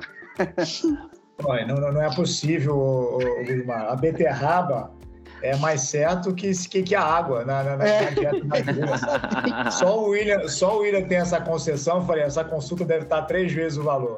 Ele, a, na dieta dele tem vinho, tem cerveja, tem, tem beterraba. Ah, não. Pô, tem uma coisa errada. É. Gustavo, tá, tem alguma exceção na, na dieta dele? Que foi, desculpa? Você também tem alguma exceção aí na sua dieta? Não, não, a minha eu vou super bem com tudo, mas é, até um ponto engraçado aqui, curioso da, da, desse, da, da prova, né, dessa beterraba, falando da beterraba, Pô, eu, eu, eu, levo muito a sério, sou muito radical, não radical, mas sou muito disciplinado, disciplinado com a, com, com a alimentação, com o treino. Então, sabe, a ponto, eu, eu, eu, sei que a Júlia não gosta, eu descobri depois isso ouvindo um podcast de vocês, que a Júlia não gosta muito de passar por grama, né, por peso, que ela quer mais pelo feeling da pessoa. Cara, no começo eu falo, Júlia, tá bom, mas quantos gramas? Quantas fatias? Quanto, sei lá, quanto caroço, sei lá o quê? Enfim, e aí pra prova agora, eu falei, cara, tem que tomar minha vitamina lá antes de, de da prova, né? Meu, minha poção mágica ela tem que tomar pra largada da prova. Como é que eu vou fazer no hotel, né? Quatro da manhã não vai ter lá cozinha aberta nem nada. Cara, eu comprei um liquidificadorzinho, um mixer portátil, aqueles, sei lá, no ligado. Vida. O Danilo que me deu a dica, falei, pô, vou comprar, vou levar pra viagem. Aí testei aqui em São Paulo, beleza, funciona bem. Aí cheguei lá um dia para um treino, falei, ah, vou testar, vou funcionar, né? é, botar aqui, bater aqui minha vitamina. Cara, quase botei fogo no hotel, porque a, a voltagem lá 220 e o negócio é 110. Nossa. Começou a sair uma fumaça do, do mixer. Cara. Falei, nossa, acho que não vai dar certo isso aqui, melhor parar, cara. E aí você aí, não bateu? Não, não bati, tive que mudar a estratégia. Amassei no garfo lá, cortei, fatiei tudo que podia e comi. É, é. Pode falar. Mário, eu coloquei todos os meus pontos. Eu também. É... Vou deixar para vocês, nossos convidados aí especiais. Pô, tô, tô muito feliz que a gente conseguiu gravar, gravar todo mundo junto, mesmo que a distância. Foi difícil juntar foi difícil, olha, aqui, foi, foi difícil. difícil para mim. Foi difícil, foi difícil para Júlia. Dessa vez eu, eu, preciso reconhecer mesmo isso aí. Então eu queria que vocês encerrassem aí, fizessem suas considerações finais, deixassem um recado para todo mundo aqui que, que nos escuta, que, que dá aqui atenção pra gente, principalmente pro público da corrida aí, pra galera que tá começando, que tem um sonho de um dia correr esses 42 quilômetros, independente do, do tempo que cada um for fazer. Vou passar a palavra para vocês, são nossos convidados aí do dia. Eu só queria antes é, deixar um, um, beijo aqui para eles, dizer que foi muito importante para mim esse projeto, trabalhar com eles, que foi muito legal. Quer dizer, tô falando que foi, parece que acabou, né? Não mas que é primeira fase, né? Foi, é, foi muito legal e que eu realmente fiquei muito feliz. E queria deixar um beijo também para o Marcos Paulo, que é uma pessoa que eu admiro muito. Um trabalho, um puta trabalho. Então, querem começar aí, ou, pessoal? Vamos fazer assim, tira zerinho ou um. Não, vamos lá. a bola queria... você, Danilão. Começa aí. Tá bom. Cara, eu queria uh, primeiro mais uma vez agradecer aí a, o convite. É sempre muito bom a gente poder dividir um pouquinho de como. Pô, rapidinho, gente... só te interrompendo, Júlia não te claro. falou, não? O que, que ela falou? Quando a, quando, a, pessoa participa duas vezes, já começa a é, dividir as despesas com a gente. você, ah, é o então- primeiro da fila, só pra você ficar então, sabendo. Não, mas a gente, a gente tá, tá, tá, tá, tá, tá no kit agora, porque eu falei pra ela que eu vou começar a cobrar royalties, eu levei o Gus, levei o, levei o William. Então tá, tá certo, elas por elas. Vai lá. Não, mas eu, brincadeiras à parte aí, cara, é sempre um prazer aqui de, de, de bater um papo com vocês, contar um pouquinho de como foi esse processo. Foi, sem dúvida, o mais especial, porque aquela velha frase de não é só corrida, ela é, é, ela é no sentido mais literal aí da, da, da, palavra, é como a gente sente e é como a gente leva, e é isso que fez a gente chegar onde a gente chegou, é, suportar o que a gente suportou num ciclo tão pesado. É, eu sempre falo que num esporte que parece individual, como muitos, ah, talvez os leigos pensem, a corrida ela é tudo que ela não é individual, né? Então eu sempre busco envolver pessoas no meu processo que sejam muito melhores do que eu e que saibam fazer aquilo para qual elas têm a competência ou não têm, seja na nutrição, seja na massagem, seja na, na, no fortalecimento, seja na prescrição do treinamento e seja pessoas que tem muito mais bagagem do que eu. É, eu também sou bem mirim, igual ao William, só tenho três maratonas já no, no, currículo. Faço um monte de besteira e teria feito um monte de besteira se eu não tivesse tanta gente próxima, torcendo de verdade, me dando dica, me ajudando, independente de correr mais rápido ou mais devagar. Tem muita gente muito experiente que me ajudou muito nesse processo. E queria deixar aqui um último agradecimento. Ah, só, já falamos de todas as pessoas aqui, né? Do Bonde das Seis, do, do pessoal do próprio projeto, Marcos Paulo, Emerson e todo mundo. Mas um cara que eu queria, e certamente o, o, o William e o Gus vão concordar comigo, que é importante a gente mencionar, é o Marcelo Sareta, é, Marcelo Silva, é, que é o quarto que correu com a gente, que é um monstro, mas um monstro na corrida, é um fenômeno estava é, mais do que preparado. É um cara que, que eu tive muito próximo nesse, é, nesse ciclo, que me ajudou demais, que virou, virou, virou um amigo, ajudou todos nós, eu desenvolvi muito com ele. E acabou não acontecendo, ele, no 35 ali ele não, não, não, suportou. E aí a gente teve aquela maturidade também dele falar, vai, vai embora, porque para mim já deu. Então, deixar um abraço para ele aí, porque sem ele a gente também não teria entregue. Foi, foi nota mil. E obrigado a todo mundo. Foi, mais uma vez, prazer estar aqui. Quem quer? Vou lá, então, agora eu. É, pô, também queria agradecer bastante a vocês pelo convite, um prazer, uma honra, né? Eu pô, sou um ouvinte total de vocês, dos podcasts, adoro, acompanho no Instagram. É, então é pô, um prazer enorme estar aqui. É, o convite de vocês foi muito bacana. É, dar os parabéns agora de novo para a Júlia, que fez um trabalho fantástico, assim, impressionante o que, o que me botou no outro patamar é, dos meus treinos, do, do, meu corpo, de recuperação, assim, foi, foi fantástico e, e, tenho certeza que é só o, só o começo, que a gente tem muita coisa para para trabalhar ainda, então estou bem empolgado pelo que vem para frente. E, e, também, claro, assim, que eu não posso deixar de agradecer falando do esporte aqui da prova, sem dúvida nenhuma, o nosso grupo, né, o, Bonde das Seis, o, o Projeto Sub 2 e 40, é, o Marcos Paulo, o meu treinador, o Emerson, que são. Esse grupo todo fez total diferença é, para me colocar no ponto que eu estou hoje de corrida da minha evolução, que eu nunca imaginei estar onde eu estou. Né? É, é, eu até falava de coração aberto mesmo que eu, eu, comecei a treinar com o William, com o Sareta, com o Danilo, assim, e para mim eles eu nunca imaginei que fosse conseguir correr com eles, que para mim são uma referência de caras muito, muito, muito bons, sabe? E eu tô conseguindo chegar lá com eles. Então, assim, uma, uma, graças a Júlia, ao meu grupo de treino, meu treinador, Marcos Paulo, né? Então, é, isso é muito importante. É, o Danilo frisou muito bem também, um cara que a gente não pode, de maneira alguma, e jamais deixaria de, de agradecer a parceria, o, o Sareta, que pô, é um irmão que, a, que o esporte me deu. Já tive vários momentos bons de provas com ele. É, infelizmente, eu até arrisco dizer que acho que se for ver, acho que é o mais bem preparado dos, dos, dos quatro aqui, dos três. É, mas infelizmente, enfim, não foi o dia dele, não encaixou na prova. É, e teve, né, de novo, a hombridade de falar: não, vai vocês, que eu vou atrapalhar vocês, pode ir que eu vou ficar. Então, isso é realmente uma atitude né, nobre, de tirar o chapéu, bonito pra caramba, né, essa, essa humildade. É, e claro, a minha mulher parceira pra caramba, que me atura aqui, que me aguenta as minhas loucuras, a balança na cozinha, a balança no banheiro, e pesa daqui, pesa dali. que também, se não fosse por ela dando esse apoio todo, não, não teria saído tudo isso aí. Qual o nome dela?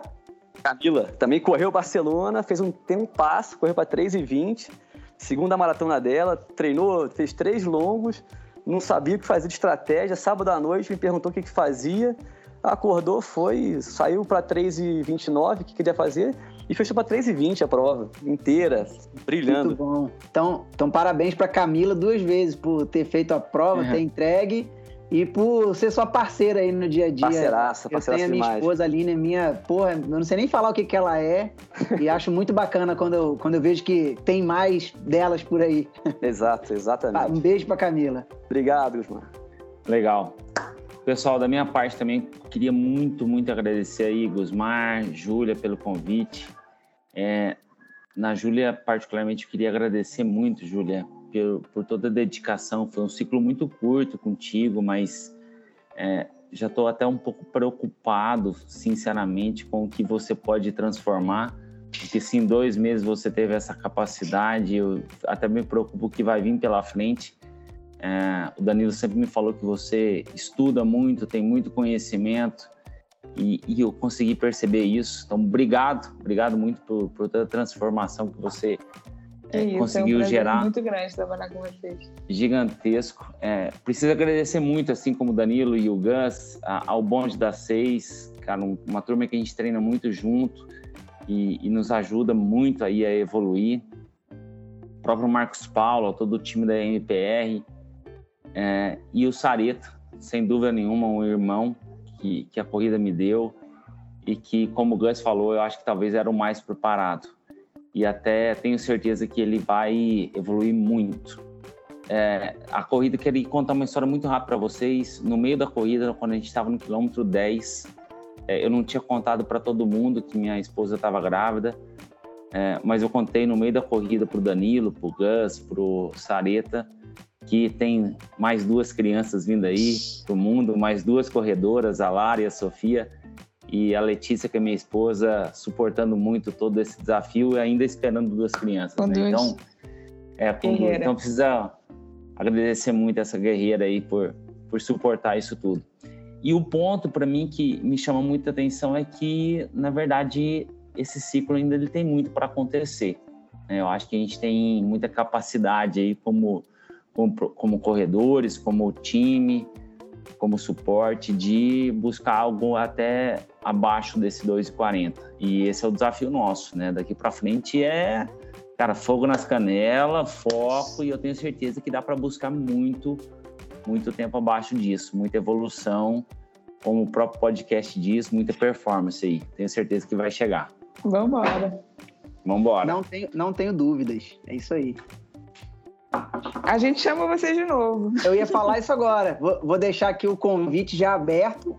Assim que vocês terminarem a maratona de Porto Alegre, né? Parece. Porto Alegre, é isso aí. Porto Alegre. É... A gente conversa. Tá aberto o convite, estamos aqui de, de microfones abertos aqui para vocês. Vai ser um prazer muito grande é, participar de mais um podcast com vocês, é, aprender mais dessa experiência toda que vocês estão vivendo, estão, estão aqui humildemente e, e gratuitamente, vamos até dizer, compartilhando com a gente, com todo mundo que escuta o podcast. Então, obrigado mais uma vez aí para vocês. E até, até pós Porto Alegre agora. Valeu, vamos com gente, tudo. Um obrigado, Bora, gente. Obrigado, Tchau, tchau, tchau. Obrigado, vamos que vamos. Um abraço a todos aí. Tchau, tchau. Pessoal, encerramos então o nosso podcast. Dúvidas, podcast.com.br ou direct nas nossas redes sociais. Um beijo.